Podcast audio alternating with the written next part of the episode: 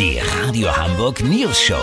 Die witzigsten Nachrichten der Stadt. Mit Olli Hansen, Jessica Burmeister und Peter von Rumpold. Guten Tag. Jeder dritte Senior über 75 nimmt täglich bis zu acht Medikamente ein. Einige sogar bis zu 30. Man spricht hier von Multimedikation. Dass ältere Menschen da manchmal den Überblick verlieren, ist mehr als verständlich. Mal abgesehen davon, ob es überhaupt Sinn macht. Olli Hansen checkt gerade die Medikamentenlage bei seiner Mutter Renate Hansen. So ist das, Peter. Und ich bin entsetzt, was die Ärzte meiner Mutsch im Laufe der Jahre alles verschrieben haben. Ist das Paxotomazol, Mutter?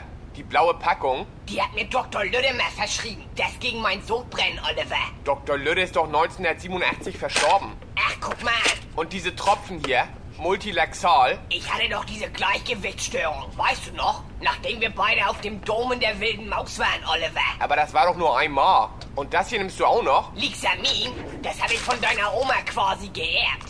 Die hatte ja auch Thromboseneigung, weißt wie ich mein? Aber die machen wahnsinnig müde. Gegen die Müdigkeit nehme ich dann die dicken Grünpillen. Aber die gehen ein bisschen auf die Leber.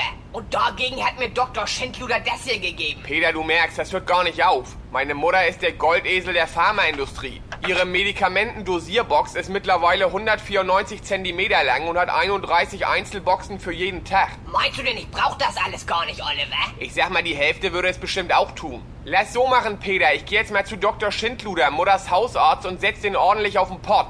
Wenn der ihr Medikazin Forte verschreibt, ein Medikament gegen Übermedikation, melde ich mich noch morgen. Habt ihr das exklusiv, okay? Ja, vielen Dank, Olli Hansen. Grüße an die Mama. Äh, Kurznachrichten mit Jessica Burmeister. Alle Halloween-Partys abgesagt. Eine Umfrage ergab, dass keiner mehr Bock auf Maske tragen hat, egal welche.